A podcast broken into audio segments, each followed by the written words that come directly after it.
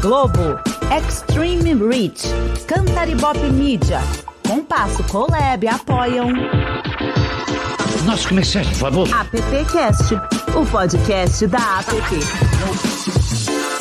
Olá, muito bom dia, boa tarde, boa noite. A gente está ao vivo, mas talvez você esteja ouvindo isso no futuro, ou vendo lá no futuro.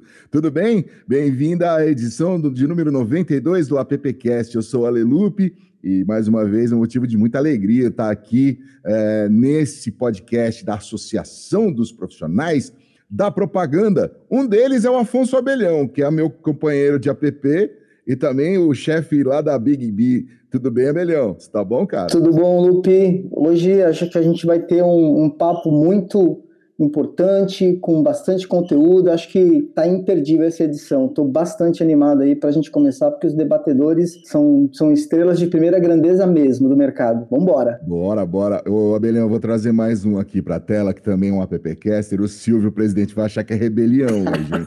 Deixa eu colocar aqui. Fala aí, Douglas. Tudo bom, Douglas Mikhailoff? Como é que você Beleza, tá, tudo bem, graças a Deus. Muito bom estar tá aqui de volta para mais um AppCast. Obrigado pela recepção, Lupe. Abelhão, tudo certo aí? Tamo junto, vamos embora. Gente, Vamos hoje nessa. o assunto é bacana e é um pouco diferente aqui do que a gente vem abordando. Vamos falar sobre o mercado imobiliário hoje.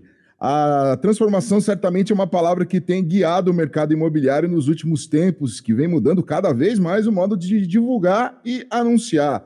O digital tomou um, se tornou né, um grande aliado para propagar informações e atrair clientes, ao mesmo tempo, o presencial ainda se faz tão importante na hora da decisão da compra. Dados da Associação Brasileira de Incorporadoras Imobiliárias e da Fundação e Instituto de Pesquisas Econômicas, Abraenc FIP, apontam uma alta de 24,6% no lançamento de imóveis de janeiro a outubro de 2021 em comparação ao ano anterior, resultando em 107.390 novos imóveis nesse período. Mas, como as imobiliárias, construtoras e incorporadoras estão inovando nas vendas e nas divulgações, Tcharam! É o que a gente vai discutir hoje aqui com os nossos convidados. Eu deixa eu trazer primeiro aqui para a tela e para o microfone a Mariana. Tudo bem, Mariana? Bem-vinda. Mariana Lima. Mariana Lima, que é gerente de marca e comunicação na construtora Tenda. Mariana, é muito bom ter você aqui, viu? Bom dia, obrigada pelo convite. É um prazer participar com vocês. Bom ter você por aqui, Mariana. Além de você, Mari, tem também o Léo, o Léo Santos o Léo, que, que é sócio e diretor comercial, marketing e desenvolvimento na Remax, Rede Pro. Você tá bom, Léo? Como é que estão as coisas por aí? Bom dia, bom dia, Lê. É, queria, assim, para mim é um prazer estar aqui com vocês, né? O Abelhão, um parceiraço de longa caminhada aí do mercado imobiliário, o Ale, o Douglas, e agora aqui, né, também com a Mari. É, vim aqui para discutir bastante, para aprender, né, e falar bastante sobre o mercado imobiliário e os nossos desafios, que não são poucos. Legal. Ô, Léo, o Rodrigo Menderico não vai escapar da gente. Fala, meu Fala amigo Menderico, você tá bom, bom cara? Bom dia, pessoal. Tudo bom? O Rodrigo, que é diretor-geral do Planning House, e discutem sobre perspectivas para o mercado imobiliário. Muito bem. É, Abelhão, você é o responsável por trazer essa patota aqui. Lá no meu tempo a gente falava patota, então é com você agora, cara. Bom, Primeiro, eu quero agradecer de coração e de verdade cada um de vocês aí, Léo, Mederico, Mari. Eu sei que o dia a dia de vocês é bastante ocupado, então reservar esse tempo para a gente aqui, para a PP e para compartilhar conhecimento é muita generosidade de vocês. Então, primeiro, gratidão absurda de verdade e sejam muito bem-vindos. Bom, eu queria já, já começar aí a nossa, a nossa conversa, né? A gente vai discutir bastante coisa aí. Eu queria conversar com uma, uma pergunta aí, primeiro mais, mais abrangente, mas para a gente já esquentando aí os motores, né? A gente percebe que muita coisa mudou aí em função da pandemia, né? Alguma, alguns legados vão ficar, alguma coisa fica de legado, alguns aprendizados, né? Mas acho que tem um, uma, uma questão que hoje em dia, ela é, para mim, ela é bastante importante e eu queria saber a visão de vocês. Hoje, a gente sabe que a informação ela é abundante, né? a gente é compartilhado por um batalhão de informações, só que a atenção não. Como é que a gente lida com isso na comunicação e em toda a jornada do consumidor? Com quem a gente começa, Belhão? Mari? Eu acho que eu posso começar por aqui. Bora. É, eu acho que o grande desafio dessa atenção é a criatividade. Eu acho que sem a criatividade a gente vai para o senso comum e é só mais uma publicidade no meio de tantas outras. Acho que o primeiro ponto é: temos que ser cada vez mais criativos para conseguir essa atenção do consumidor. E acho que o outro ponto é que sim tem muita informação, mas tem muita informação rasa. Acho que falta aprofundamento. E aí eu dou um exemplo. É, na tenda, o nosso foco é Minha Casa Minha Vida, né? Hoje, programa Casa Verde e Amarela. E um grande desafio dessas pessoas é reestruturar a parte financeira para conseguir comprar um imóvel. Hoje a gente tem um blog só de orientação financeira não é para falar de compra de imóvel, mas sim como eu faço com que esse cara ele pague suas dívidas, ele consiga se estruturar financeiramente para fazer uma compra. Então, acho que esse também é um ponto importante. A gente conseguir trazer esse potencial cliente lá no início, prepará-lo para uma futura compra e não só impactar falando, poxa, eu tenho X imóveis para vender para você. e aí, Léo, como é que você resolve isso aí na Remax? Então, cara, assim, eu acho que o tema é super delicado, super complexo. De fato, existe muita informação jogada de uma forma totalmente desconectada no, nos canais aí, né, de, de, de, comunicação, nos canais de impulsionamento, nos portais, enfim, no showroom virtual. Acho que o grande, o grande desafio nosso, quando esse tema vem, vem à tona, eu penso muito em conexão. Né? Como é que você consegue se conectar com o cliente de uma maneira muito assertiva, entregando o que você promete, né? É muito importante você entregar o que você promete. E aí depois disso, eu, que eu entendo, né, que é onde é a fase, a etapa mais complexa desse processo, porque no final do dia o que a gente quer é converter, né? É se conectar com a pessoa e esse segundo momento eu entendo como um relacionamento, como uma etapa de relacionamento, uma etapa onde você, onde aquele prospect, aquele lead, né, aquela família, ela ela tá na jornada dela de, de aquisição e como é que você se mantém conectado durante essa jornada? Acho que esse é o grande, grande desafio, né? A pergunta do milhão. É, como a Mari falou, é super importante você criar um ambiente onde ele se sinta confortável, um ambiente seguro, e não só voltado né, para a comercialização do imóvel, mas que você consiga acrescentar é, produtos, no caso ali né, da tenda, é, informações sobre, sobre crédito, sobre produto financeiro, para que você consiga envolver todo essa, esse ecossistema e aí sim, né, você entregar o produto final para o teu cliente, que é a, realização do sonho dele. Então, eu, eu quando esse tema vem para mim, eu penso em conexão e relacionamento. É um pouco que vem na, na minha cabeça. E o Mendes aí, Mendes, como é que você resolve isso aí na Plane House? É, realmente a gente vive hoje um, um tempo de muita informação, né? A gente tem aí a, a comunicação hoje, de uma forma geral, muito similar em todos os âmbitos, vamos dizer assim. E o que eu vejo é que realmente nós precisamos é, olhar para o mercado de uma maneira um pouquinho diferente e lembrar que todo mundo vende a mesma coisa, né? Todo mundo vende produtos imobiliários. E quando a gente oferece uma experiência a, a, acima do produto, né? E aí eu falo da ponta de vendas, que a, ma a maior dificuldade do cliente ele, é ele compreender todas as etapas de um processo de compra de um imóvel, principalmente no nosso segmento, que é um, é um segmento econômico. Então, você falar de Minha Casa Minha Vida, você falar de crédito imobiliário, é tudo muito místico né, para o cliente. E, e, ao mesmo tempo, é, é um cliente que tem uma certa preocupação com se eu estou sendo bem atendido, se alguém vai, é, se, se, se, alguém vai me enganar. Então, tratar isso de uma forma leal com o cliente, de uma forma que você consiga trazer empatia, que você consiga trazer o cliente para um universo que ele vai acreditar que ele realmente vai realizar um sonho e não que aquilo vai virar um pesadelo.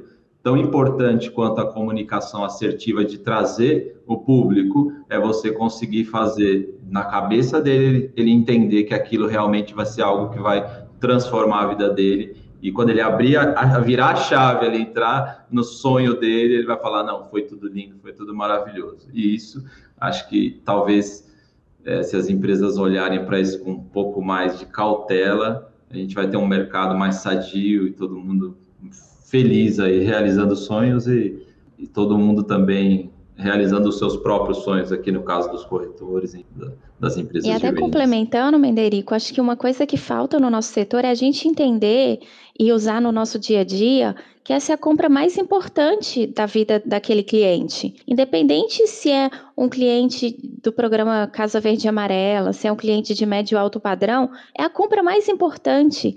Então a gente tem que ter esse cuidado mesmo e essa preocupação de fazer com que todo esse processo seja um processo transparente e, e com, e com muito cuidado, é, ele não vai trocar de apartamento depois de seis meses, depois de um mês. Ele não vai experimentar e vai devolver. Então, de fato, a gente fala de uma compra que nós que estamos no mercado temos uma responsabilidade muito grande. Verdade. É bacana. Até, acho que até complementando, né, e, e o Menderico é, ele tocou num ponto que para mim é super crucial, que é o que, o que a gente gera de experiência né, para o cliente porque é o que fica na memória, né? A experiência nesse processo complexo, né? Eu concordo com o Menderico, esse processo complexo que é o, que é o processo de aquisição, né? Desse bem é, maior. O nosso setor é um setor que ainda ele, ele precisa né, de qualificação técnica e acho que as empresas que têm essa mentalidade, têm esse drive instalado, saem na frente quando você tem aí esse, esse mindset de qualificação do profissional, porque não adianta nada é, não, é que não adianta nada.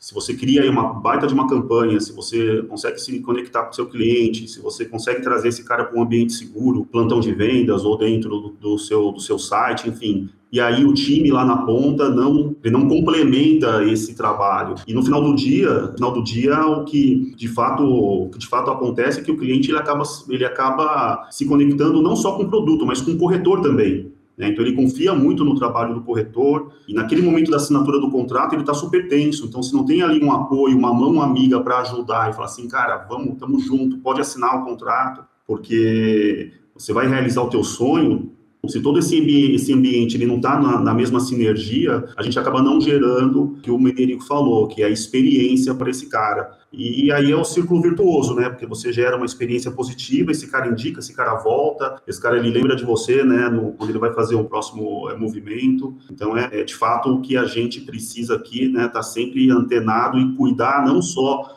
do nosso cliente comprador, mas também do nosso primeiro cliente, que são os colaboradores internos. Antes de eu passar a bola aqui para o Douglas, eu queria complementar, eu acho que, que o caminho é esse mesmo, vocês vão lembrar, vocês acompanharam a evolução do mercado, né? Se a gente pegasse há 10 anos atrás, a comunicação da, da, do mercado imobiliário parecia a, a, comunicação de uma financeira, né? Por acaso o cara comprar um apartamento, porque é dois, três dormitórios, parcela, entrada, era algo muito razão, né? A gente é, é, batia muito na razão e em produto. E é, o mercado evoluiu demais, né? Com, com toda a digitalização, com toda a quantidade de informação que a gente tem hoje. E eu acho que a sacada aí de tudo que vocês falaram é como a gente migra daquela relação puramente comercial de oferta de produto para um relacionamento de fato, né? E isso passa por conteúdo, por entretenimento, por informação, como a Mari citou, o blog de dicas e de informações financeiras e outras coisas que venham acontecer. Então, acho que quanto mais a gente souber se relacionar com o consumidor e entender também as etapas do funil que ele está. Não adianta você ficar martelando o cara que está lá no topo do funil. Olha, compra agora, vem aqui. Isso não vai adiantar. A gente fazia muito isso, gritava lá atrás. Era um, parecia que era uma disputa de, de rinha, né? Sei lá, de, de rap, porque era todo mundo gritando. Não é mais assim que funciona. É, as pessoas mudaram, acho que os hábitos, as, as, as afinidades, as atitudes a, o jeito da gente fazer mudou demais. Eu acho que é, o caminho é, é, é, isso que vocês falaram mesmo. O Abelhão, antes de você chamar o, o, o Douglas aqui, deixa eu só dar um alô pro pessoal que está no chat Opa. aqui. Obrigado aí para todo mundo. Aí, o Flávio, Lilian, a Geni, a Fernanda, o Edgar Vono, quem mais aqui?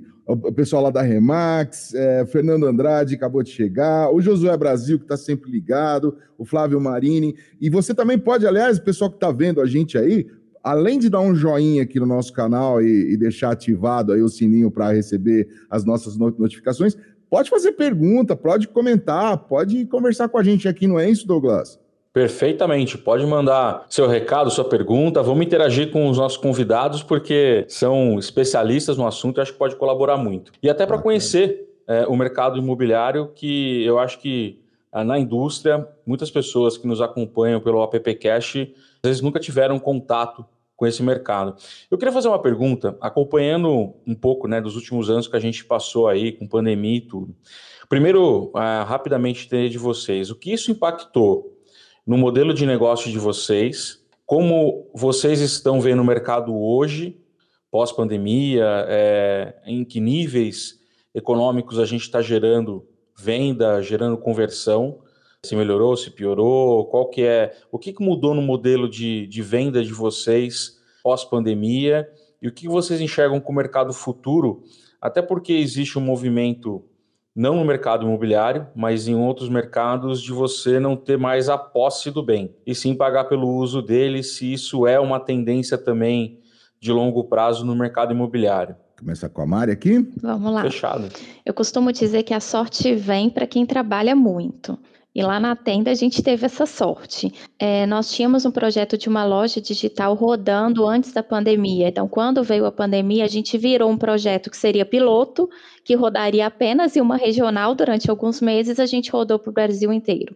E funcionou. Trabalhamos muito, trabalhamos muito, mas a gente conseguiu manter as vendas funcionando mesmo com todas as lojas fechadas. E assim, para quem está no mercado sabe que o foco da tenda era loja. Nós tínhamos lojas espalhadas pelo Brasil inteiro. Nosso modelo de vendas era 100% presencial e a gente virou tudo para o digital no período da pandemia e agora mesmo com as lojas abertas, a gente percebe que há sim uma parcela desses clientes que preferem fazer o processo todo online, ou então que só preferem ir uma única vez na loja e o restante faz de casa mesmo. Então, essa foi uma mudança significativa. Agora, quando a gente pensa nessa tendência da posse, qual que é a percepção que a gente tem dessa parcela da população que é esse primeiro imóvel, que é uma parcela com uma condição financeira não tão privilegiada, que o fato de ter um imóvel ainda é muito importante para eles. A gente já contratou algumas pesquisas a respeito, inclusive uma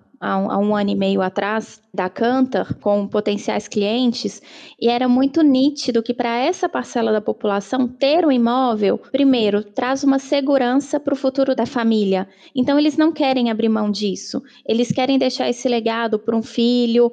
Eles entendem que ter o imóvel é importante. Eu acredito que para médio alto padrão, essa tendência ela tende a vir mais rápido para o Brasil. E acho que a gente tem exemplos, por exemplo, da House, né, que é um braço da Vitacom, que tem feito isso muito bem feito. Mas eu acredito que quando a gente fala da base da pirâmide, quando a gente fala de tenda, de plano e plano, de até de MRV ainda no segmento deles básico, essa tendência ela não, não deve aparecer tão cedo para gente. Essa é a minha percepção. Quem vem agora aqui para é, a conversa? De acordo com a Mariana, é, aproveitando o ensejo que está no mesmo segmento.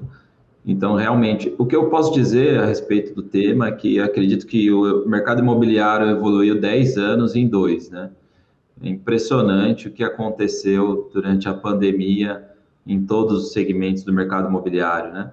A gente hoje não tem, acho que, nenhuma empresa que não trabalhe com contrato digital, não tem uma empresa que não está posicionada muito forte em internet, né? Então, realmente, esse posicionamento hoje, ele é muito forte. E essa semana a gente estava conversando aqui, né? Eu trabalhei como jornalista na Reuters uh, antes do mercado imobiliário e cobria mercado financeiro dentro da bolsa de valores. E aquele pregão, todo mundo gritando e tal, acabou, não existe mais. Hoje é tudo online, enfim. E o mercado imobiliário é isso, acabou. Não dá mais para fazer nada na rua, a gente tem dificuldades, lei cidade limpa. E a gente tem um dado aqui que 60% das nossas vendas hoje vem de trabalho digital. Então, eu não tenho dúvida do quanto que o futuro já, já existe, ele já está aí, ele já é evidente, né? Mas, tirando é, empresários excêntricos como Elon Musk, que mora no container e tá, para ele está tudo bem, o nosso negócio aqui é, é imóvel, é com certeza a pessoa quer ter a, casa, o cantinho dela, né? É o que eu acredito. É isso aí. Acho que é importante, né, galera? É assim, a Mari e o, e o, e o Menderico, eles estão aí no mercado primário, né, o mercado de lançamento. eu vivi 20 anos nesse mercado e agora eu vim né, brincar aqui um pouquinho, aprender no mercado secundário. É, o mercado secundário, o que eu posso né, contribuir é, nesse tema é que a pandemia, de fato, ela, ela ressignificou muita coisa, é, é principalmente a forma como a gente, é, a gente quer se relacionar com, com as pessoas. Acho que está todo mundo querendo ficar mais próximo da família, ficar mais próximo de casa, passar mais tempo, né, dentro, dentro do, teu, do teu ambiente familiar. E, e o bacana é que a gente aqui da, da Remax, Rede Pro, na pandemia a gente inaugurou quatro lojas, né? Aí todo mundo fala assim, porra, que os caras são malucos, né, inaugurando loja na pandemia, sem saber o que está acontecendo. A gente teve uma leitura um pouco rápida do mercado e a gente entendeu que ia ter um movimento um movimento migratório né, de pessoas para o interior. O, o Menderico é meu cliente, o Menderico. Né? É, ele mora em Vinhedo. E, vizinho, né? Oi? E vizinho, né? E vizinho, e vizinho. Então, a gente conseguiu fazer esse movimento, né? A gente inaugurou lojas em Campinas, a gente tem uma operação em Valinhos, né? Duas operações em Vinhedo, é, e a gente conseguiu a gente conseguiu aproveitar essa, esse movimento é, mas também com muito, como a Mari falou, né, Papai do Céu, né, ele, ele olha ali para quem trabalha muito, e a gente também, Mari, trabalhou bastante aqui, foi, foi muito esforço. Todos nós, né, Todos foi um nós, período, né, período difícil. Né, difícil. É, mas de, de, qualquer forma, o que acabou acontecendo é que você, no final do dia, você tem que entregar um, um bom produto para o seu cliente. Então, você tem que entender a necessidade desse cara, é, hoje eu estou em casa aqui no escritório da, da minha esposa, então é, é isso, galera, né? A, a forma, a forma como, como, como as pessoas ela, ela, elas estão vivendo mudou, e com isso você tem que se adaptar, você tem que enxergar esse movimento e criar, é, foi o, que a gente estava discutindo aqui, é, soluções. Eu penso em soluções né, para atender essa nova, essa nova, essa nova galera que está chegando aí, super exigente, é, e se você não tem aí uma empresa bem tech, né, para poder é, atender esse cara, né, no tempo que ele precisa, você vai ficar para trás. Então, eu, eu acredito que a pandemia veio de fato para para foi um divisor de águas, né? Quem não se adaptou ficou para trás e, enfim, né? Vai precisar agora correr atrás do, do prejuízo. É, Léo, e até fazendo, ah, des, desculpa, até fazendo desculpa, um gancho de abertura de lojas e pegando a pergunta anterior, o que, que nós fizemos que, que eu acho que vale a pena compartilhar? Essa experiência que o Menderico falou super bem, que é o, hoje eu acho que é o, o foco né, do nosso trabalho, não é mais só abrir lojas. Então, o que, que a gente tomou de, de atitude aí nessa retomada? A gente fechou algumas lojas e a gente abriu outras, mas lojas mais completas, lojas que de fato oferecessem uma experiência para esse cliente. Então, loja com apartamento decorado, que antes a gente não tinha nenhuma loja em São Paulo com apartamento decorado, loja com uma imersão digital mais completa, com uma sala de transmissão que a gente pudesse mostrar no detalhe os empreendimentos, o que tem no entorno, quais são as vantagens de morar naquela região. Então, a loja deixou de ser apenas um ponto de venda para ser uma experiência para esse consumidor. E, e, veio da pandemia esse insight, poxa, a gente não precisa ter, ter tantas lojas, mas vamos pegar lojas mais bem localizadas, como essa nossa central, que é na, que é na Sé, ali na Rua Boa Vista e vamos fazer ali de uma central de experiência, onde aquele cliente ele consiga ter uma imersão no que de fato a construtora faz.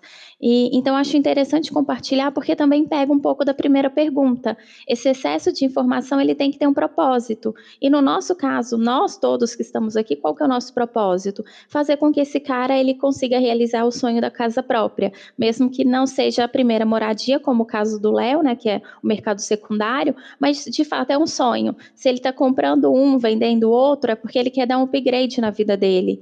Então essa experiência ela também tem que estar presente na, nesse novo modelo de lojas físicas que a gente é, percebe após pandemia. É, eu costumo falar aqui para o pessoal é, que a gente vende imóvel todo dia, né? Mas o cliente muitas vezes ele compra uma vez só na vida. Então, que essa experiência seja única, né? Que seja algo realmente para ele contar para as próximas gerações dele também. Abelhão. Eu vou só complementar antes de fazer minha pergunta. Eu acho que, que de tudo que vocês falaram, né, acho que tem duas palavras para mim que, que elas resumem bem é, o momento que a gente vive aí quando a gente fala da, da nossa jornada. Uma experiência de fato, né, com, com, com os consumidores, com as pessoas, e outra inovação. Né? Vou citar um exemplo rápido que a gente fez agora recentemente para um cliente lá em Uberlândia. Na verdade, é, a Perplan, que é de Ribeirão, que é cliente nosso, e a gente fez um lançamento em Uberlândia, e a gente, todo o conceito que foi criado da campanha, é, não é uma ação isolada que a gente fez lá no, no, no stand. Ele está interligado que, por exemplo, Alexa é um personagem de, de toda a campanha, inclusive está nos filmes, tem cinco roteirinhos, enfim. Então ela não é uma coisa isolada. E no, e no plantão, no stand, a gente colocou lá, a, gente chama diversa, né, a personagem lá da, da Alexa, a gente fez a programação, e ela tem dois papéis importantes nessa, nessa jornada. Uma é, de fato, a experiência com o cliente, né, de passar informação e passar a informação da forma que a gente gostaria que o cliente recebesse, né? Então a gente tem um controle maior de como fala, o que fala, para não esquecer nada. E o, o segundo, não, talvez o primeiro, é de fato ser um suporte também para a equipe de vendas porque é, é, quase uma colinha que ajuda ali o corretor no bate-bola, o corretor interage muito com ela lá, junto com o cliente, obviamente, na visita. Então, ela, ela, ela não fica ali um bate-papo só falando também, ela leva o cara para ver maquete, para ver a, as, as outras áreas. Então, acho que inovação aí e experiência é a palavra que a gente, que a gente mais tem que ter atenção nesse momento. A minha pergunta, na verdade, não é minha, tá? Eu, ontem eu fiz um, lancei lá, é, quem quisesse é, corroborar com perguntas, vieram algumas, e muitas pessoas, inclusive a nossa querida Mari Cruz, que é a nossa parceira da PP, também fez essa pergunta, então eu não posso deixar de, de fazer aqui para vocês.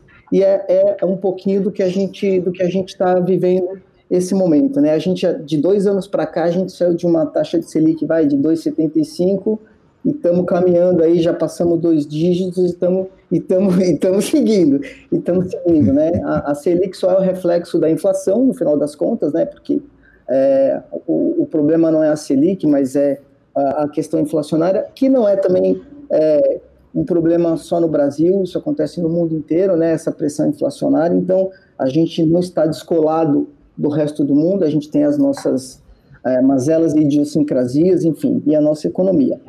Mas, e a gente também, não é a primeira vez que a gente passa por inflação, por uma série de coisas, e, e, e a gente sabe o quanto é, o, o, brasileiro, e isso é de fato, tem uma veia criativa, né? E, e como a gente acabou superando todos esses desafios, e como vocês enxergam aí agora esses próximos meses aí, a gente tem é, alguns desafios importantes, né?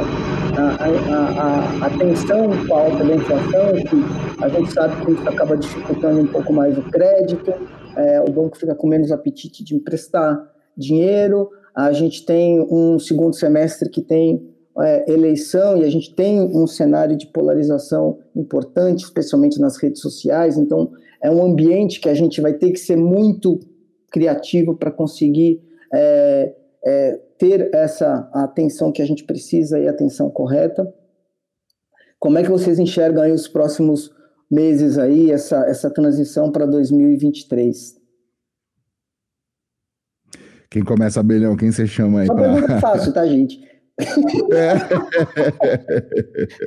Gente, só para avisar que eu fechei o microfone de todo mundo aí, então pode, pode abrir aí, tá? Tava vindo um ruído aí, mas fica à vontade para abrir. Quem vai começar aí? Bom, vou lá, né? Léo? Vou lá. Vai lá, Léo. Caramba, Belhão. É. Que tema difícil, hein? E, pô, eu, tô, vou mandar mensagem para a galera da Remax aqui para encher o Menderico de perguntas. Mas, assim, é, a gente que já tem cabelos brancos, já está um tempo no mercado, é, a gente já conviveu com muita coisa, né, Abelhão? Né? Sim, sim. E e claro que esse cenário hoje, com o aumento da taxa Selic, há um distanciamento natural das pessoas em relação ao mercado de real estate. Crédito mais caro, o cara está com dinheiro aplicado, rendendo, ele não vai diversificar o portfólio dele, vai deixar lá, né, tá rendendo. É, mas o que eu entendo, olhando para o Brasil, o que eu entendo desse, desse, desse momento é que, assim, o, o Brasil, ele é um, é um país do âmbito continental, né, tem, tem muita matéria, tem muita matéria-prima, muito terreno ainda para se desenvolver. É, você tem aí um déficit habitacional gigante. Você tem uma população jovem que consegue financiar durante muito tempo, diferente da Europa. Então, você tem uma necessidade. É, eu entendo que, no caso né, da, da Mária e do Menderico, que estão aí atuando mais na base da pirâmide, esse cara ele vai fazer uma conta de parcela, ele vai fazer, né, se você conseguir encaixar um bom produto financeiro, é, esse cara tem uma necessidade de, de compra. Esse cara ele vai, ele vai acabar convertendo se você criar algumas soluções para ele né, dentro de casa. O meio ali, o médio, alto padrão, é um cara que já mora bem, né, e esse cara ele vai enxergar alguma oportunidade. Então, o desafio é você criar produtos, você ter produtos que de, que de fato é, vai, né, é, vai criar esse sentimento no cliente de oportunidade para converter mas a gente sabe que a volumetria, aquele cara que está na jornada de compra, essa volumetria ela vai reduzir. Em contrapartida, quem está nessa jornada é um cara muito muito comprador. Então, provavelmente a sua taxa de conversão ela, ela aumenta. Né? Só que tem mais gente buscando esse cara. Então, você tem que você tem que ser criativo, né? Como falou a Mari aí, ser muito criativo para se conectar com esse cara. E o topo da pirâmide, esse cara está ganhando dinheiro no mercado financeiro, se você tiver oportunidade, esse cara vai comprar, esse mercado não para, né? esse mercado não para. Então, o que eu entendo disso é que a gente é, a gente está numa grande metrópole, né, estado de São Paulo, tem gente casando, separando, né, a, a vida continua, né, a vida não para, ela tem movimento, então a necessidade é, o mercado o mercado imobiliário ele sempre né, ele sempre gera né ele sempre tem aí é, pessoas que precisam né absorver né, tem a necessidade de, de, de absorver algo do mercado imobiliário e, e, o que eu tento passar aqui para a galera é não ficar muito preso nessas nessas questões né? é claro você tem que entender você tem que entender que a taxa selic é, o teu produto ele fica mais caro porque o financiamento ele está mais, né, mais caro. Mas no meu caso aqui, que eu vendo eu vendo um estoque que, não é meu, né, é, porque eu estou no mercado secundário, você tem que de fato voltar para a prancheta, né, e sentar com os clientes e remodelar o plano, né, remodelar o plano. É, e o que, que é remodelar, remodelar o plano? É você ajustar né, o teu produto ao cenário atual. Então, se você né, conseguir realizar esse movimento o mais rápido possível, de uma forma organizada, estruturada e com escala, né, você melhora o teu portfólio, você melhora o teu estoque e, consequentemente, você vai conseguir absorver as oportunidades que o mercado ele está ele tá gerando. É um pouco do que eu, do que eu entendo desse cenário é, atual. Pode ir, Benderico, vai lá. Imagina, pode, pode seguir que tá uma obra aqui, eu vou até esperar eles pararem e aí você fala em seguida. Eu falo é, assim. Aqui do nosso lado a gente sofre pelas duas pontas. O custo de construção ele aumenta absurdamente nesse cenário. E quem trabalha dentro do programa Casa Verde e Amarelo tem que seguir o teto do governo. Então a gente não pode pegar o que a gente teve de aumento de custo e aumentar o preço dos imóveis. Então, a gente acaba sofrendo nessas duas pontas. E é, olhando pela ótica da comunicação, o nosso grande desafio é que antes um cara com uma renda, por exemplo, de 1.600 comprava, hoje em dia ele não compra mais. Então, dentro do marketing, não adianta mais eu tentar impactar esse cliente. Eu tenho que impactar um cliente com uma renda superior para que a gente continue conseguindo vender. Então, a demanda existe, ela não, não vai parar. Só que é um cliente um pouquinho diferente e com isso a nossa estratégia de comunicação ela também tem que ser diferente. O VSO vai reduzir? Vai, vai reduzir, porque mesmo entrando a mesma quantidade de pessoas no nosso funil, como o Léo comentou, a restrição de crédito está aí, o cara não vai conseguir comprar e a nossa conversão, infelizmente, ela fica um pouco mais baixa. Mas a gente já passou por isso outras vezes e a gente conseguiu dar a volta por cima. Então, eu sempre tento ver o lado positivo. Acho que nesses momentos a gente acaba se forçando a fazer as coisas diferentes, a gente acaba se forçando a trazer essa inovação para dentro do nosso negócio para não deixar os resultados caírem. tu pode abrir o microfone. Opa, vamos lá. Esse pessoal de obra é terrível. Que Poxa, fica aqui na obra, pessoal de construtora, Meu Deus do céu. Realmente. É, não, e é exatamente essa ginástica, né? A gente realmente está num momento difícil, não só no Brasil, mas no mundo, vivendo um momento realmente de uma pressão inflacionária. Tudo que aconteceu aí, a pandemia, de forma geral, né? É, realmente mudou muito o cenário macroeconômico. A gente vê a questão do, do câmbio, petróleo, enfim, essa situação de guerras, tudo isso movimenta muito o mercado financeiro, que, é, que a gente sabe que é cíclico, mas a gente está vivendo um momento difícil de forma geral. E não só o Brasil, mas o mundo também está. É, Estados Unidos aumentando taxa de juros. Então, realmente é, é um momento da economia, né, que nós temos que olhar com, com muita é, cautela para tudo isso. E tem impactos, tem efeitos, né? A gente é, levantando os números aí percebeu que houve uma diminuição no número de é, projetos é, sendo aprovados né, de forma geral. Então, é, é, é um fato, é, já, já existe né, algo acontecendo por conta disso, porque é, o mesmo terreno que você comprava e fechava a conta para um cliente de 3 mil reais de renda, hoje está fechando para 5. Então, como é que eu faço para vender esse mesmo produto, né? É, para um público que tava, que esse de 5 já estava olhando produtos que hoje a renda é 7, 8. Então, é, vai mudando né, totalmente aí em escala é, é, to, toda essa dinâmica e, e, mexe na pirâmide naturalmente. Mas, como a Mariana falou, existe um déficit, déficit habitacional no Brasil gigantesco. E falando do nosso público, que é um público de baixa renda, é um público, eu diria que o brasileiro é um povo destemido, um, um povo né, né, nessa parte, o cara está empregado, ele está ele tá ali é, com a renda dele ok, ele vai para cima, ele vai comprar, ele vai fazer o, o, investimento dele. Talvez o que a gente pode perceber é que nos segmentos né, de, de médio padrão, é, isso talvez impacte um pouco mais, porque a gente já está, a gente não, aí já não existe taxas subsidiadas, né? A gente já vive um, um, um cenário bem diferente do que é o, o fato do econômico ter o, taxas menores, o plano é, Casa Verde Amarela contribui para isso, né?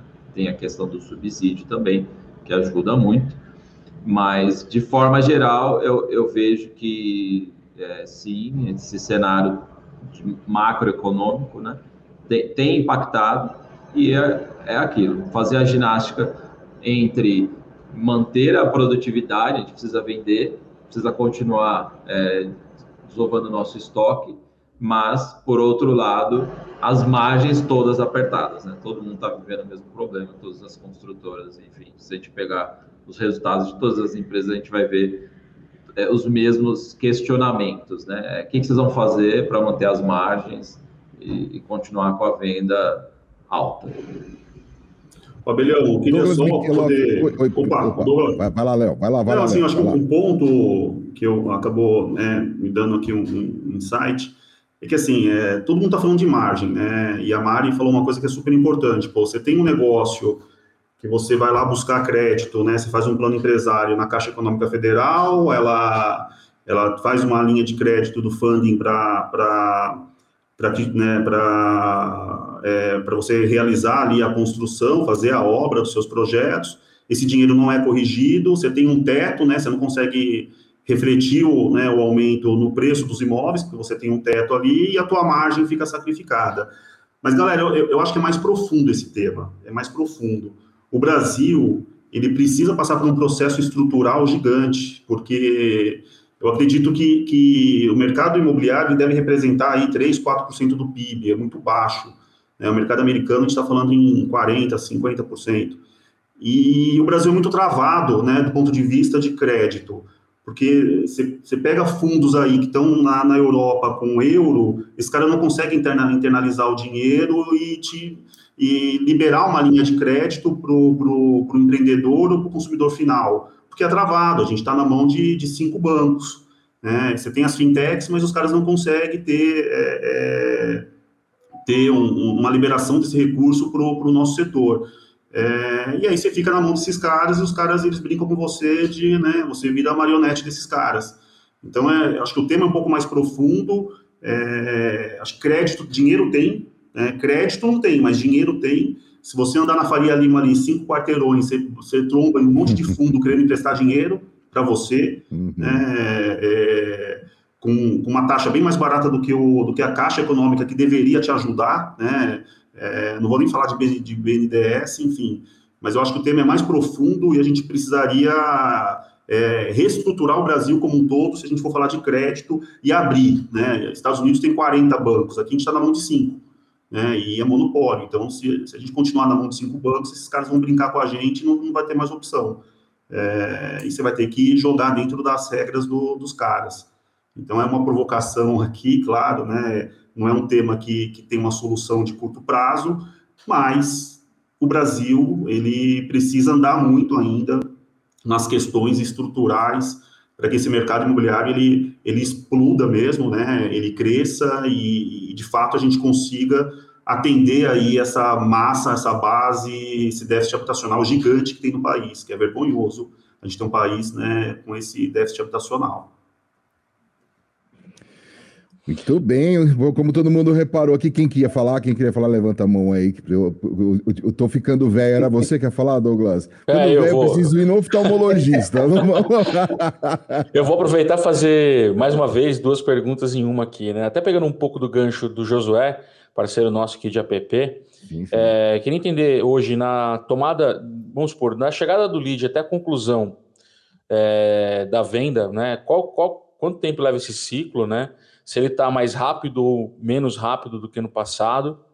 É, e aí o empreendimento, né, a incorporadora, é, com quanto tempo ela consegue viabilizar o negócio ali, distante de vendas até a chegar no número 60%, ele colocou aqui de um lançamento que ele fez. E o segundo ponto é, o, o aí já indo para a comunicação de fato, quanto que redes sociais hoje é importante nessa experiência é, junto ao consumidor, sabendo que a ponta de vendas é importante nesse processo decisório, como é que vocês municiam as equipes, seja com treinamento, seja com material? É, isso, inclusive, é uma pergunta aqui que foi a Cris que mandou para a gente na conversa de bastidor que a gente tem na PP. A Cris que pediu para perguntar o quanto que é, redes sociais e influencers é, ajudam no dia a dia e como é que também vocês municiam a equipe de vendas para que eles sejam é, é, os influenciadores dos seus negócios? Chama alguém aí, Douglas. Vamos, vamos começar com a Mari.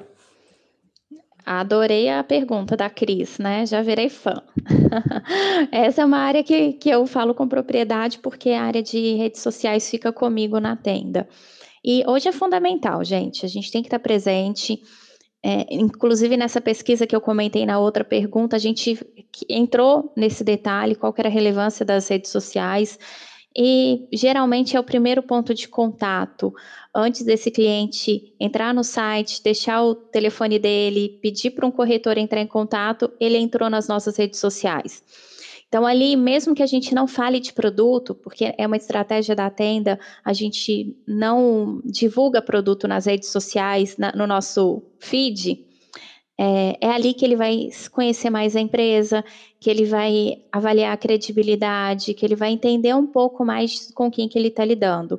Então a gente investe muito nas redes sociais, a gente está presente em praticamente todas. E falando de influenciadores, a gente há uns dois anos começamos a usar. Então, dentro da nossa verba de marketing, uma parte dessa verba é para contratação de influenciadores. E dá muito resultado. E a gente usa em todos os steps. Então, eu uso influenciadores quando eu quero divulgar um lançamento, quando eu quero falar de uma campanha de vendas nova. É, eu uso para a parte institucional, então, para reforçar a marca da tenda nas regionais que nós estamos presentes.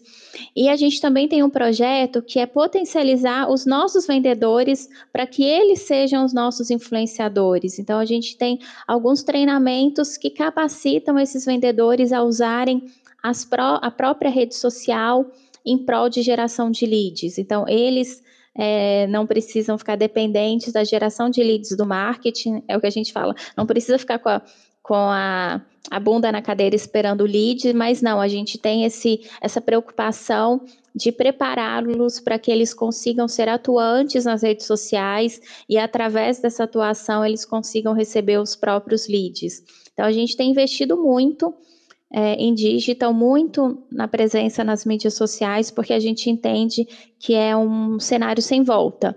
É lógico que o investimento offline continua, mas ele continua numa representatividade muito menor. Eu lembro que quando eu entrei na tenda em 2017 era um cenário, eu ainda comprava TV, hoje em dia eu nem compro TV mais. Assim, é, é uma situação extremamente específica que eu entro com uma campanha na TV. Mas o meu investimento em digital é todo mês e cada mês a gente aumenta um pouquinho, a gente testa um novo formato e a gente vai aumentando a nossa, a nossa presença. Bacana. Federico, quer falar? Opa, vamos lá. É, inclusive, essa semana a gente começou um trabalho novo aqui, é, justamente trazendo uma perspectiva totalmente diferente do trabalho do, do nosso time de vendas. Então, trouxe uma agência específica para a gente tratar com todos, gerenciamento de tráfego, anúncios, entrar um pouco mais com profundidade na questão do digital. É, na, no, a gente trabalha muito hoje no mercado imobiliário, Facebook Ads, enfim, Instagram. Tudo isso tem trazido muito resultado né? Então, esse posicionamento por parte hoje do mercado imobiliário como um todo, ele é evidente, mas tem muita gente fazendo de forma errada, tem muita gente fazendo assim, sem, sem um direcionamento claro, sem uma segmentação correta. Então, quando a gente é, fala é, de mercado imobiliário, é, é complicado porque ainda está muito enraizada aquela questão do do, do corretor entregando folheto no farol. Então, isso a gente sabe que hoje o resultado disso é muito baixo, é praticamente pífio, vamos dizer assim. E quando a gente fala de escala, a gente coloca. É, eu, tenho corretor, eu tenho um corretor nosso aqui que é, ele, ele, é um ponto fora da curva, mas é um, é, ele é um, um grande case para nós e a gente tem que estudar os bons resultados, né? Quando a gente o primeiro cliente que a gente tem que entender no mercado imobiliário é, é, é o corretor, que, como ele trabalha, o que ele faz, como que ele tem tido bons resultados. E, aí, e ali a gente vai conseguir replicar para os demais, de repente, uma, uma metodologia, que acho que falta isso no mercado imobiliário. Né? Qual é a metodologia de vendas? Como é que a, qual é a metodologia de captação de clientes? É tudo muito, vamos dizer assim, é no, no feeling de cada um, né? Ah, eu trabalho de uma forma, outro trabalha de outra, mas o que, que traz resultado? O que, que traz eficiência? É, o consumidor ele quer enxergar a empresa não simplesmente a marca dela, mas ele quer enxergar quem está por trás dela. Né? Hoje quem põe a carinha para aparecer, né? Vamos dizer assim, é, e a gente vê de tudo hoje na internet, né? Reels, é, memes, enfim, tudo isso traz de alguma forma uma empatia com o consumidor que faz com que ele seja atraído, não pelo dois e três dormitórios, com lazer completo, enfim, né? Uhum. o padrão que todo mundo fala. E, e, e, acho que quem tem feito esse trabalho tem sido muito é, feliz né, no, nos seus resultados. E é, e é a premissa hoje da Plane House. Né? A gente começou um trabalho com os gerentes, vamos fazer um trabalho com toda a força de vendas de imersão no digital.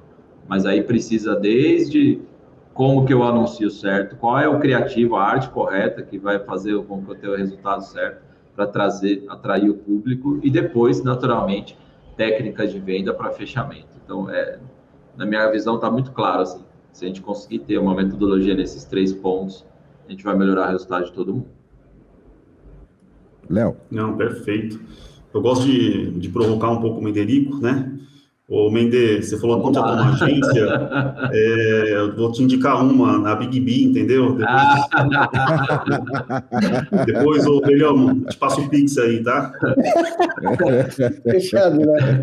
Cara, eu sou o primo pobre aqui, eu vou chegar lá, né? chego lá. De nada, cara. Ô, Abelhão, para rodar filme e fazer o podcast, pode comprar É, uma isso aí. comparsa. Tamo Bom, Silvio, a gente parou, a gente parou, Silvio. O dinheiro- O Zé, o Zé Maurício vai matar, O gente. dinheiro, o dinheiro do Mederico é igual o cabelo de freira. Todo mundo sabe que tem, mas ninguém vê. Né, Mederico? Boa, Léo. Descontrair um pouco aqui. É, Mas assim, é, duas perguntas, né? Tem a questão da jornada do lead quando converte. É, acho que lá atrás, né, Abelhão, quando a gente até criou lá o olho vivo, você lê, você conseguir ter uma leitura dos canais, né, de, de, de comunicação e o que converte, é o desafio, é, que é o desafio que sempre aqui, né, a, a gente é, que investe, né, investiu, investe muito em marketing, a gente a gente se deparou, né, com esse com esse com esse tema. É, aqui na aqui na Remax a, a jornada do cliente, por, por incrível que pareça, a gente tem um trabalho de preparação do produto, preparação do imóvel é, dentro de um workflow, né? A gente prepara a gente prepara um, um passo a passo do- da captação do imóvel e quando quando esse imóvel ele ele vai para mercado ele, ele gera ali um sentimento de, de escassez mesmo, né? Porque a gente tenta disponibilizar para o mercado um produto é, muito competitivo. Então, a gente, muitas vezes, quando esse produto ele é impulsionado nos canais, e aí, como a Mari falou, né, as redes sociais é um canal super importante, é, quando esse produto ele vai para o nosso showroom virtual, a gente se depara com um cliente já na jornada final dele de, de compra e a gente consegue ter uma conversão rápida. Então, eu não, eu não acompanho esse cara lá na origem, no início da jornada. Eu acabo entrando na vida dele no momento já mais avançado e, e como eu tenho né, um mindset muito voltado pra, para a preparação do produto, quando esse produto ele desponta, eu consigo converter. Então, a minha venda ela começa lá na captação, a minha jornada começa lá no início na, na, na captação. Então, respondendo um pouco a pergunta aí que eu não lembro quem fez, mas é sobre a jornada do, do, do cliente. Sobre é, os canais, né? é, o cliente ele está no digital. Esse cliente dificilmente você hoje vai conseguir trazer esse cara de ações promocionais. Né? você não vê mais bike indoor, você não vê mais aquelas as promotoras na porta dos restaurantes. Acho que quem faz isso está jogando dinheiro fora. É, as pessoas não querem mais ser incomodadas no seu momento de lazer, né? E, enfim, pelo menos é o que eu penso aqui e a gente já testou e não acabou, acabou não, não, não convertendo. Mas uma coisa que, que, que, que a gente, a gente né, vem aperfeiçoando, muito na linha do que a Mari falou, é transformar os nossos corretores em influenciadores. Né? E esse cara, ele acaba pulverizando, você vê, hoje, né, a gente, a gente fez aqui esse, esse evento e todo mundo publicou na sua rede social. Né? Foi a forma como a gente, a gente, dentro do nosso, do nosso networking, a gente pulverizou essa informação. E acho que o tema é pulverizar a informação e envolver o maior número de pessoas possível para que essa informação chega, consiga chegar é, para o maior número de pessoas, uma questão de, de volumetria. E, e, e, quando você tem uma equipe com essa mentalidade, e o que, que a gente fez, né, aqui de uma forma mais prática, a gente criou uma plataforma, um BI, que ele hospeda ali é, toda a nossa comunicação. Então, quando esse cara ele se cadastra nesse, nessa plataforma, ele faz o upload ali da, da, da peça que ele quer que ele quer impulsionar, seja para Facebook, para Instagram ou sei lá LinkedIn, seja enfim qual canal que ele queira utilizar. E essa peça vai de uma forma estruturada, com uma comunicação da Remax, sem aquele, sabe, aquelas bizarrices, né, do roxo com, com, com amarelo. Então, vai uma coisa organizada, padronizada. A gente trabalha muito com a imagem do corretor, né? então tem aqui ó, uma comunicação, essa é minha esposa, é, e o corretor fica autossuficiente, porque ele, ele, ele fica dentro dessa plataforma e ele escolhe qual é a peça que ele quer impulsionar de uma forma organizada, estruturada, padronizada, e ele dispara para o mercado, para né, a rede dele, é, e a gente fomenta muito o endomarketing, é o canal de parcerias, que a gente entende que esse cliente, ele está dentro da, das imobiliárias. Esse cara está lá, o poupador, né, a, a gente, é engraçado, né, é, a gente pegou isso dos nossos pais, né, compra terreno, guarda seu dinheirinho, não sai gastando, a gente tem isso enraizado dentro da gente. Então, esse poupador, ele está dentro da, da, da, imobiliária. Então, é o, é o cara da padaria, é o tiozinho da, da drogaria. Esse cara, ele está dentro das imobiliárias.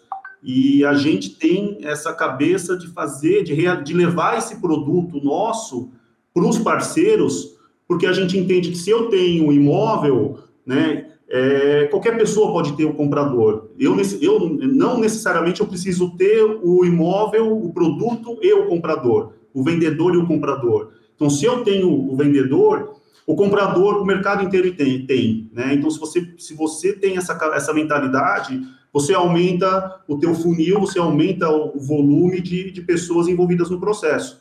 E o maior número, o maior número de pessoas envolvidas no processo acaba é, convertendo, né? Porque você consegue atingir um raio maior de, de pessoas.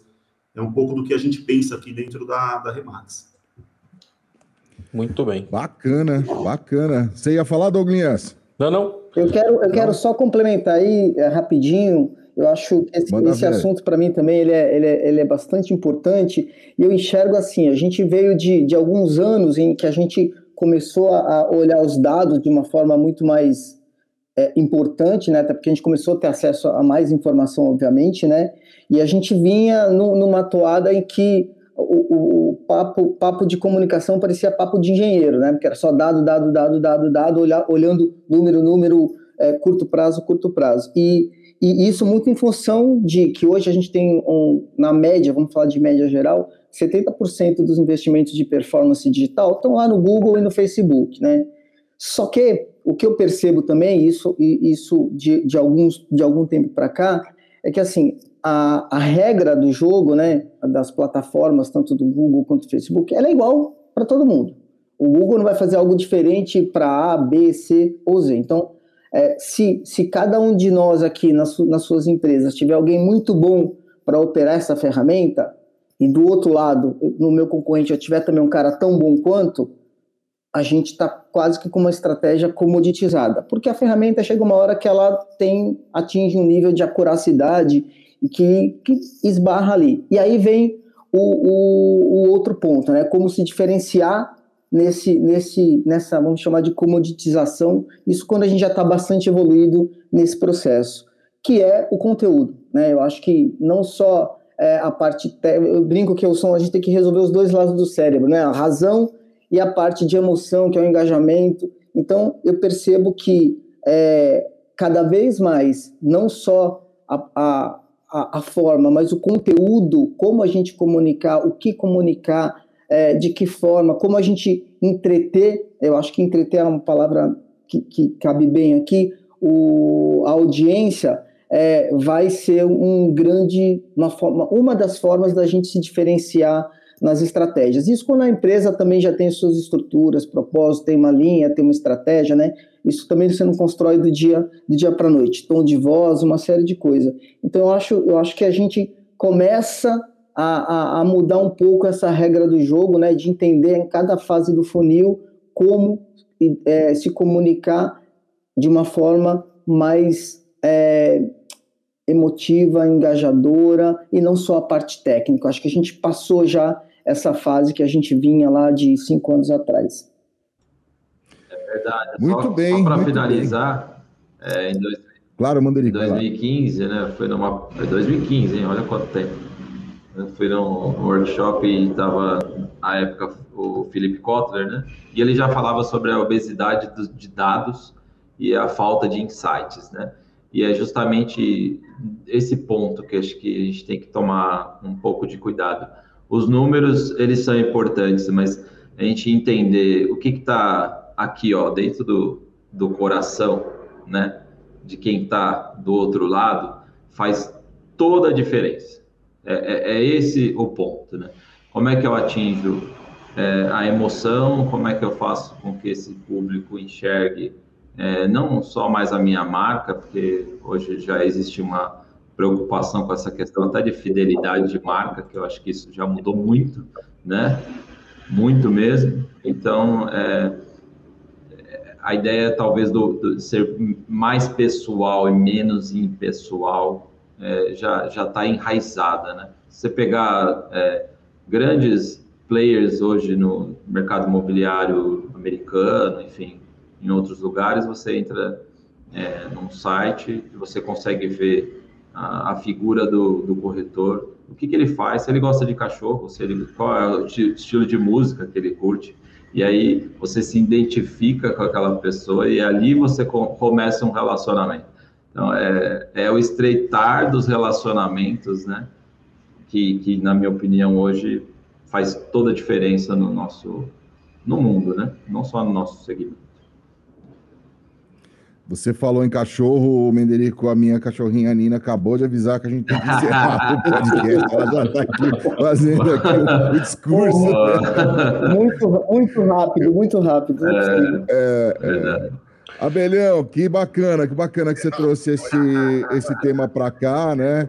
E a gente pôde conversar. É, é, pô, preciso de mais tempo. Tem várias perguntas aqui no nosso chat. Depois seria legal responder lá para a Érica, para o Josué, é, aí falando sobre a, questão ainda dos, da panfletagem e tudo mais, é, mas deu para perceber que existe aí um esforço para entender o, consumidor, ser menos invasivo a ele e respeitar mais, entender como o Menderico, o Menderico ou o Léo disse, agora me desculpa o crédito aí, que vocês vendem imóveis todos os dias, mas o consumidor compra uma vez só, tem que ser uma bela experiência para ele e que o nosso mercado publicitário entenda bem isso, né? Eu quero agradecer a Mariana Lima, gerente de marca e comunicação na construtora Tenda. Mari, obrigado, viu? Obrigada a você vocês, fez... foi um papo super bacana, adorei ter participado. Bem, bacana, bacana. Obrigado. Mais mulheres nesse, nesse bate-papo aqui, gente. Isso aí. Léo, Léo, muito obrigado também. O Léo que está aqui hoje representando o Léo, que é o CEO, presidente, dono da, da Remax. Não, brincadeira. Sócio diretor comercial, marketing e desenvolvimento lá na Remax Rede Pro. Obrigado, viu, Léo? Legal, pessoal. Obrigado mesmo. Um beijão no coração de vocês, um beijão na turma aí que teve paciência de aguentar a gente durante esse período. E vamos que vamos, porque vinho tá caro, tem que vender, viu? É. Menderico, muito obrigado, viu? Rodrigo Menderico, diretor-geral da Plano e House. Obrigado, viu, Menderico? Imagina, eu que agradeço. Mais uma vez aí agradeço o convite e realmente muito enriquecedor, né? Contribuiu aí não só para quem estava assistindo, com certeza eu vou sair daqui diferente. Agradeço pelo convite e que Deus abençoe a todos aí, que a gente tenha um ano muito próspero, independente de qualquer dificuldade que venha se apresentar. Boa. E a gente anotou todos os bullying praticados pelo Léo em relação ah, a. Ah, é, tá só porque ele é meu tá? vizinho. Tá? Será investigado depois da prova. Douglas Mikeloff. Douglas Mikeloff falando ao vivo, direto do seu apartamento, em frente ao Central Park. Nova York. Obrigado, Lupe. Valeu, pessoal, pela conversa. Foi muito produtivo, muito enriquecedor. É sempre bom a gente aprender cada vez mais e acredito que todo mundo aqui em Menderico sai transformado, pelo menos em entender um pouco mais da jornada é, e o desafio que o mercado imobiliário tem e que não é fácil como vários outros mercados, segmentos, categorias. E é sempre bom a gente aprender. Obrigado, Léo. Obrigado, Mari. Abelhão, Lupe. Abelhão, você que é o responsável por esse papo, você que vendeu o container para o Elon Musk. Exatamente. Bom, primeiro eu queria de fato agradecer cada um dos participantes aí, de coração, obrigado mesmo pelo tempo dedicado. É, e só finalizando, acho que assim, a gente, a gente, tá, a gente atua num mercado que é muito representativo no PIB, não só no PIB, né, mas eu acho que quando a gente fala de mercado imobiliário, a gente está falando de uma cadeia gigantesca, desde antes da compra até 10, 15 anos depois da compra do apartamento, o mercado imobiliário, por conta de você ter que mobiliar, fazer uma série de coisas, ele, ele, ele é um poder para a economia gigantesco e já atravessou um monte de desafio, é mais um, e a gente vai atravessar porque as pessoas casam, separam, e a vida é assim. Então, a demanda é grande, o, o que faz com que o nosso papel aqui seja cada vez mais importante para a gente saber é, separar o joio do trigo, é, preparar as equipes, porque vem rock and roll pela frente aí e vamos ter um ano muito bom. Queria dizer a todos vocês que foi a primeira edição do AppCast ao vivo, a culpa é do Abelhão. E isso já foi uma, experiência para a gente aqui. Estamos aí rumo ao 100. Quem sabe a partir do 100 a coisa não muda um pouquinho por aqui. É isso aí. Muito obrigado para você que ficou aqui acompanhando a gente nessa live. E esse podcast vai estar também na íntegra aí é, aqui no YouTube e também no, nos principais agregadores de áudio. Quero agradecer a Mari Cruz, a Cris e também a Geni Trindade por dar um suporte para a gente aqui para fazer esse podcast, e também a equipe da Compasso Collab que edita, monta e distribui o AppCast. Gente, beijo para todos. Até a próxima. AppCast, o podcast da App. Acesse appbrasil.org.br.